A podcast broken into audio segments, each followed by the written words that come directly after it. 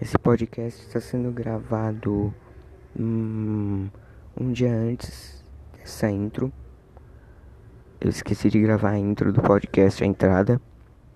É isso. Me siga nas minhas redes sociais. Instagram Dora Gabriel 2020. Dora Gabriel normal, né? Na verdade.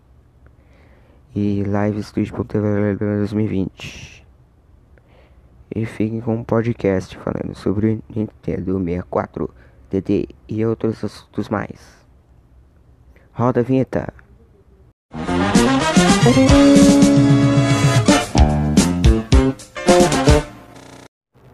O Nintendo 64 é um console híbrido da Nintendo lançado no final de 1996 com Super Mario 64 saindo em 1997.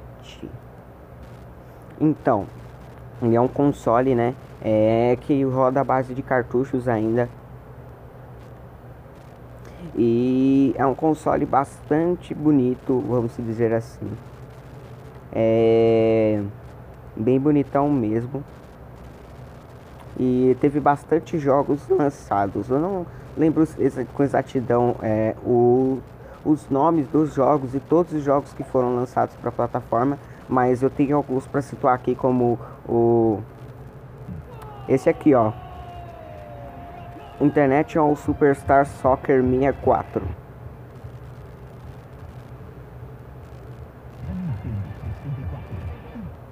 Com a vinheta mais memificada do, do, do mundo, mano. A do Ronaldinho Soccer. Que é, foi, virou um meme muito, muito monstro, mano. Aqui, ó, aqui, aqui, aqui, ó. ó.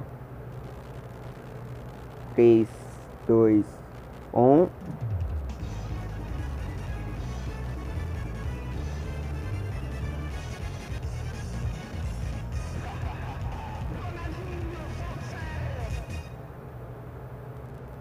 Então, desde antes disso já tinha saído a versão, né, para o Super Nintendo, que é essa daqui.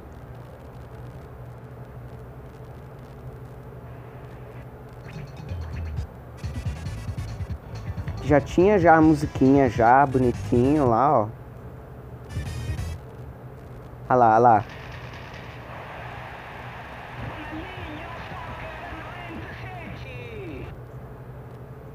E aí saiu pro Nintendo 64 Ronaldinho Soccer.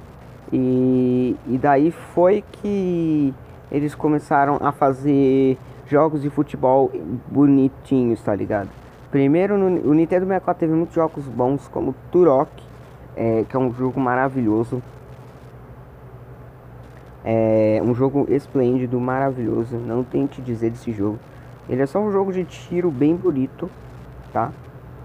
Ele é bem bonito. Feito pela Aclaim.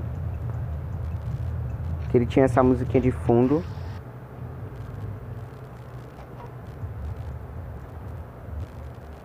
E ele era sobre um índio que é, é, rondava pela, pelas, pela ilha, né? E você tinha que matar os seus inimigos é, jogando, né? E esse jogo eu recomendo que joguem. Eu recomendo bastante que joguem. Depois ele saiu pra. É, ele teve muitas outras. outras. como é que fala? Outras continuações. Mas essa foi a melhor versão que tem, a do Nintendo 64. Também teve o, o jogo do Missão Impossível. Que foi um jogo muito bom pra Nintendo 64. A série Tony Hawk, a série Tony Hawk lançou, começou no Nintendo 64 junto do PlayStation 1. É, foi uma série bastante é, é, vazada, assim, bem, bem é, animada, tá? E foi uma das versões que o pessoal mais gostou, mais ficou famosa, tá ligado? E essa trilogia aí, olha lá, ó. Ele saiu em 1999 esse jogo.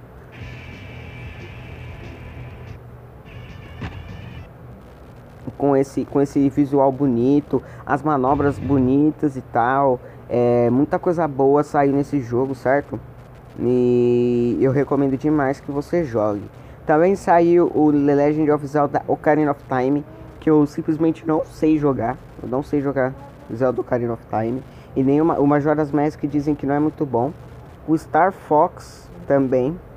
é, 64, que teve esse, esse, esse tema, né, final, muito bonito. Ele foi um tema que deu o charme para quando depois que você zera, né? Ele é muito bom, muito bom esse jogo. Olha só a palhinha só dele.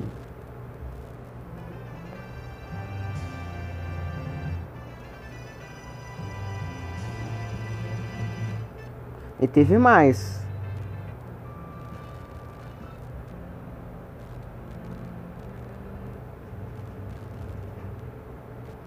E teve muitos outros jogos também que foram lançados para essa plataforma. É, por enquanto, é, ele, ele, ele não está sendo tão difícil de encontrar, mas também não é fácil, tá? Ele não é um console assim de é, bem bonito, tá? Da estética dele, mas ele é um console bastante bacana. O controle dele com, esse, com esses três pegadores eu achei bem estranho. É, então é bem, é bem provável que os console, esse console é, vinha, vinha com muito, muito poder de processamento e muita coisa boa. Tá? Eu vou falar aqui sobre as informações do console, o que eu tenho de informação aqui na minha colinha, que eu tenho sempre minha colinha para acompanhar, né? Então eu vou, eu vou acompanhar, eu vou acompanhar a colinha. O console contava com três títulos de lançamentos o Super Mario 64, o Pilot Wings 64 e o Saikyo Rabo Shogi. Eu não sei falar o nome disso aí direito. Nos Estados Unidos e no Brasil, foi lançado atualmente em 29 de setembro de 1996. E ambos os países haviam apenas dois títulos de lançamento, Super Mario 64 e Pilot Wings. E por enquanto nos ZE os títulos eram vendidos à parte. No Brasil vinha com os cartuchos do Super Mario 64 incluso. Já quando foi lançado na Europa, dia 1 de março de 97, ele veio com 7 jogos de lançamento. Além do Super Mario 64 e Pilot Wings, havia o Wayne Gretzky 3D Hockey, é um jogo do Wayne Gretzky, que é um, um Gretzky, não sei falar direito, é um jogador de hockey. Star Wars Shadows of the Empire, que é um jogo maravilhoso, maravilhoso. Pretendo zerá-lo é, é, é, em live. É, depois que a gente zerar o GTA Sanders, atualmente eu tô zerando o GTA 3, se você não me acompanha lá, vai na, na Futebol TV Adora Gabriel 2020, mas se depois, depois do GTA 3 a gente vai zerar o GTA Sanders, então fica ligado. Também vai ter evento do Playstation 5, muita coisa pra gente ver no, no canal. Mas voltando ao assunto, é, Shadows of the Empire é um jogo muito louco, eu vou falar um pouco sobre ele também, que eu quero falar sobre ele. Então, ele é um jogo muito, mais muito, mais muito bom. Recomendo demais, cara, demais, demais, demais. Você deve jogar no seu Nintendo 64 ou no seu PC se você tiver emulador. Eu recomendo muito, muito, muito. Ele é um jogo que foi desenvolvido e publicado pela LucasArts. Principalmente era um jogo de tiro, em terceira pessoa. Mas o jogo também utilizava vários tipos de, de sequências de combate a voar. Entendeu? Então você podia tanto voar em nave como lutar com, com o jogo. Ele foi lançado para Microsoft Windows e também para Nintendo 64 pela LucasArts e a Nintendo que publicou no Nintendo 64. É... A história é muito longa, eu não quero falar muito de história, mas ele é um jogo muito bom, muito bom e vendeu pra caramba. Ele foi um jogo bem vazado de lançamento. Os gráficos dele são bastante bacanas. Eu recomendo que você jogue no seu console, no seu Nintendo 64, certo? Se você tiver ele ou tiver PC, você joga ele na Steam, ele tá 5 reais. 5 reais, tá valendo nada quase. Tá com muito, muito, muito bom. Entendeu? E eu recomendo demais. Mas voltando ao assunto aqui do Nintendo 64. É... Os jogos que teve foi lançado um total de 388 jogos para o console, e, alguns exclusivamente no Japão e outros exclusivamente na Europa e alguns exclusivamente no Brasil. Então, então teve mais, entendeu? É, embora os consoles frequentes PlayStation e tinham recebido mais jogos, cerca de 1.600 jogos, respectivamente, assim como os consoles anteriores da própria Nintendo, como o SNES, cerca de 725 e o Nintendinho com cerca de 728 jogos, o Nintendo 64 possui grande número de jogos aclamados pela crítica e, muito, e muitas vendas de Super Mario 64. Foi o jogo mais vendido da geração, com cerca de 11 milhões de cópias, ficando acima de Final Fantasy VII com 9,72 milhões de cópias. O Gran Turismo 1, que vendeu simplesmente simplesmente na marca de 10,85 milhões, ambos do PlayStation. O Super Mario 64 foi amplamente elogiado pela crítica e teve bastante influência nos jogos, nos jogos a seguir da série de Mario. Então você pode notar que é, bastante pessoas já compraram Mario na época, né? Quando ele saiu. Super Mario 64 foi um jogo bastante é, bonito de se ver no console daquele. Então eu recomendo demais que você jogue Super Mario 64 também, tá? Zere, zere porque ele é muito bom, tá? Zera mesmo. Mas era, mas era mesmo, sem brincar, mano. Zera, zero. Zera mesmo. Então, continuando. Foi amplamente elogiado pela crítica e estabeleceu o padrão de novos jogos de plataforma 3D como GoldenEye 007, que foi um importante na evolução de jogos de tiro, de tiro em primeira pessoa. É considerado um dos melhores gêneros de Legend, é, dos melhores do gênero. The Legend of Zelda Ocarina of Time estabeleceu o padrão para os jogos futuros da geração. A aventura em 3D é amplamente considerado como dos maiores jogos de todos os tempos. É, o último jogo do Nintendo 64 é, lançado oficialmente pela Gradiente foi Tony Hawk Pro Skater 2 2001. No Japão foi Bomberman 64. Não, em 2000 não confundi com o jogo do mesmo nome de 1997. Os, nos Estados Unidos foi Tony Hawk's Pro Skater 3 e na Europa Mario Party 3.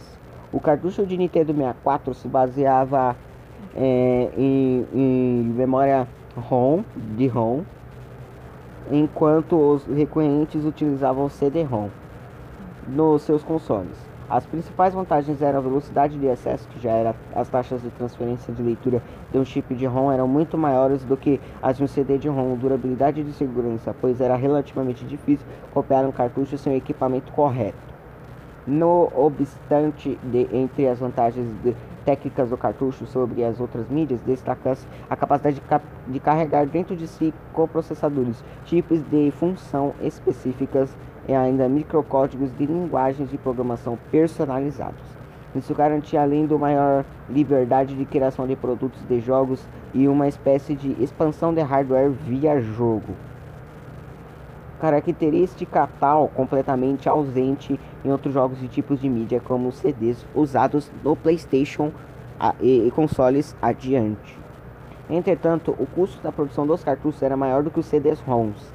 A capacidade de armazenamento era menor, e o que praticamente impossibilitava a utilização dos arquivos de som pré-gravados no console. O jogo Resident Evil 2 foi uma das poucas exceções pois utilizava uma tecnologia especial para a compressão de dados que emitiu diálogos e vídeos fossem incluídos, embora menor qualidade em relação às versões de outros consoles que utilizavam CD-ROM. A decisão de continuar com os cartuchos espantou antigos parceiros como a Squaresoft, que é responsável pela série de Final Fantasy que garantiu direitos de exclusividade com a Sony. O cartucho de memória Controle Pack NUS é o acessório para salvar o jogo e o progresso do, dos jogos. Tinha capacidade de 32 KB de memória, você vê que já era velho. Já, já é, faltava muita memória para ele. De memória. Dividido em 123 páginas. Poucos jogos utilizavam alguns de uso era opcional, outros necessário.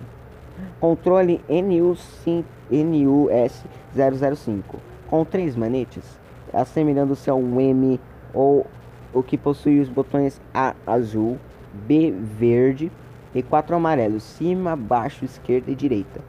L, R, Z e Start vermelho. Possuía ainda uma alavanca analógica no centro do direcional digital à esquerda. Há uma entrada de acessórios para a parte inferior, disponível oficialmente na cor cinza claro em mais seis cores: amarelo, verde, azul, roxo e preto. Posteriormente lançado nas versões translúcidas essas mesmas cores, exceto cinza. Cartucho de expansão, o Expansion Pack. Inserido na entrada ocupada pelo Jumper Pack, a, adicionava 4 MB de memória RAM dobrando a capacidade do original do console. Foi inicialmente vendido à parte nos jogos compatíveis a melhora da qualidade das texturas e taxa de quadros ou aumentava a resolução de 640 por 1480 ou 480 nas TVs antigas. Dois jogos, no entanto, requeriam o uso do acessório para funcionar.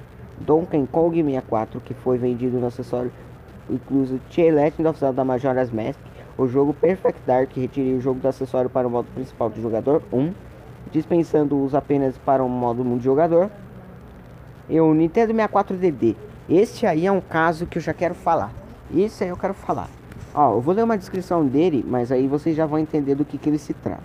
Periférico capaz de ler e gravar disquetes era conectado na porta de expansão inferior do console, principalmente anunciado em 1995 com planos de ter lançamento para 1997, teve seus atrasos até que foi lançado em dezembro de 1999 no Japão. E está muito raro atualmente, tá? Já falando, então você colecionador aí que tá vendo esse podcast aí, quiser comprar um, não é possível tão facilmente assim. Tu vai ter que dar uma corridinha atrás aí, fazer a boa aí para conseguir. Porque senão tu, parceiro, vai ficar sem paz. Aí tu vai querer aí e vai ficar difícil. Ele era um periférico que lia disquetes e foi feito em 1999 apenas no Japão como parte de Hardware Starter Kit. De, devido aos atrasos no lançamento do aparelho, o esperado pouco interesse por parte dos consumidores, a Nintendo lançou apenas através de venda por catálogo, ao invés de comercializá-lo nas lojas. O periférico teve apenas nove lançamentos oficiais, sendo três jogos third parties e uma aplicação da internet. A maioria dos jogos previstos para o Nintendo 64 DD foi lançada em cartucho para o Nintendo 64, devido ao aumento da capacidade de armazenamento destes. A por... Peraí, ou a port data para o console da geração seguinte GameCube foi cancelada. O acessório também contava com um modem embutido através do qual se conectava com a RAM NetDD. O hardware era a plataforma Line e a plataforma Line foram descontinuadas em fevereiro de 2001. Então, é, era um serviço ousado aí que eles queriam fazer para que você pudesse comprar por mais barato os jogos deles, certo? Para que fosse muito mais barato e que não tivesse tanto custo de produção assim o mouse, né, que foi lançado junto com o Nintendo 64 DD para melhorar a jogabilidade de jogos como SimCity 64 e o Mario Artist. Nossa, o Mario Artist é um jogo que eu tenho muito a falar. Eu vou começar a falar ele agora. Mario Artist, você vai ter que vai ter que você vai ter que ver muita informação sobre o Mario Artist. O Mario Artist, ele era um, um, um jogo que vinha com o mouse. Você era, você tinha que, eu vou ver se eu acho uma gameplay aqui para explicar para vocês basicamente como que é, mas basicamente era um jogo onde você fazia sua pintura assim e tal, e ia lá, tinha que fazer os bagulho é, na tela, é um, um troço meio louco. Deixa eu pesquisar aqui então, enquanto isso eu vou falando, é um jogo presencialmente lançado por Nintendo 64 DD como um disquete. Ele é bem raro de se achar. É, ele era um jogo basicamente como se fosse um PC, entendeu? Você é, é, podia ir é, fazer música nele é, também. Você tinha o seu estúdio de música lá. É, por exemplo, tem músicas feitas ó para esse para esse jogo, como essa daqui, ó, ó. Só, só uma delas, ó.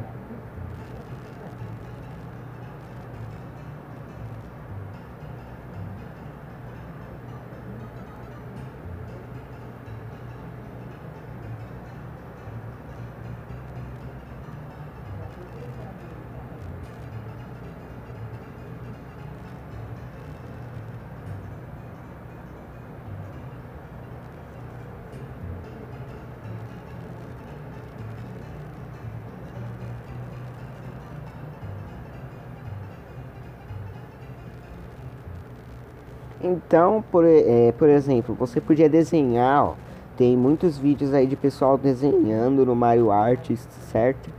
E fazendo músicas no Mario Artist, é, como as gameplays da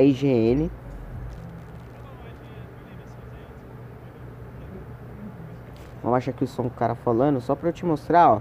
Ó, eu vou te falando aqui como que era o jogo, ó. Ele era todo em japonês, você podia vir, ó. É, fazer o seu personagem, editar e tal. Você também conseguia é, é, fazer é, muitas coisas, né? Com ele. Era, era como se fosse um, um, computador embutido no Nintendo 64 DD. Tinha o, o Polygon Studio, que era um, um estúdio de música. Era muito bom. O Polygon Studio ele era meio que um estúdio de música, alguma coisa assim do tipo. Você podia fazer. Tinha alguns minigames junto também. Era muito doido o Polygon Studio. Tinha muitas coisas mesmo. Mas ele era originalmente. Ele, ele também fazia modelos 3D. E isso é muito bom. Você podia simplesmente fazer um personagem seu em 3D contra ele, né? Podia fazer mapa. Podia fazer muitas coisas. Ele é tipo um Blender da vida dentro do Nintendo 64, tá ligado? Você podia fazer cenários dentro do jogo, muitas outras coisas, né? Você podia zoar dentro do jogo, era muito, muito, muito doido. E ele era um projeto bem ousado, tá? O desenvolvimento do jogo foi, foi pela Nintendo Entertainment Analyst and Development da Nintendo of America, em conjunto das outras empresas. As empresas foi desenvolvido pelo desenvolvedor profissional do projeto gráfico 3D Nichiman Graphics e o Paint Studio foi desenvolvido pela Software Creators de UK. Intitulado Super Mario Paint 64, o desenvolvimento de Paint Studio foi concebido com a sequência de Mario Paint de 1992 do Super Nintendo.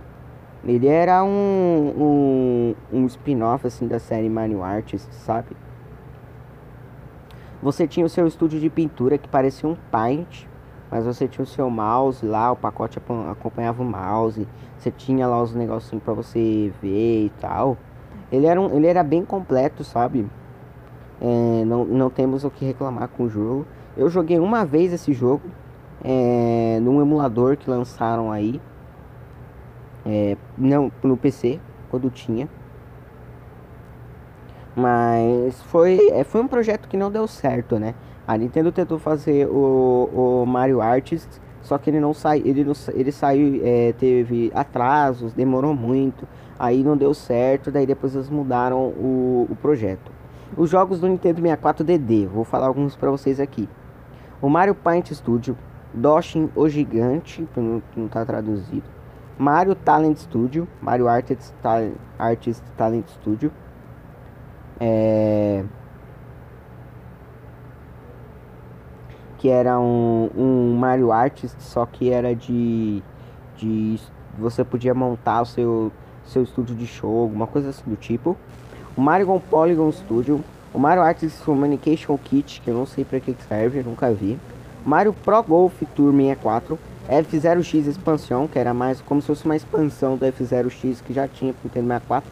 SimCity 64 e Disco Handnet. E esse daí eu já não sei do que se trata. É, e teve muitos jogos também que foram é, cancelados, né? É, já, iam, já iam ter 60 jogos anunciados para o Nintendo 64 DD que acabaram sendo lançados apenas em formato de cartucho para o Nintendo 64, sendo totalmente cancelados devido ao atraso ou sistema de falha comercial ou sendo portados para outros consoles da Nintendo, como, da, como Nintendo GameCube, Sony PlayStation, Sega Dreamcast, PlayStation 2 ou Microsoft Xbox. Os jogos que não iam ser lançados para ele.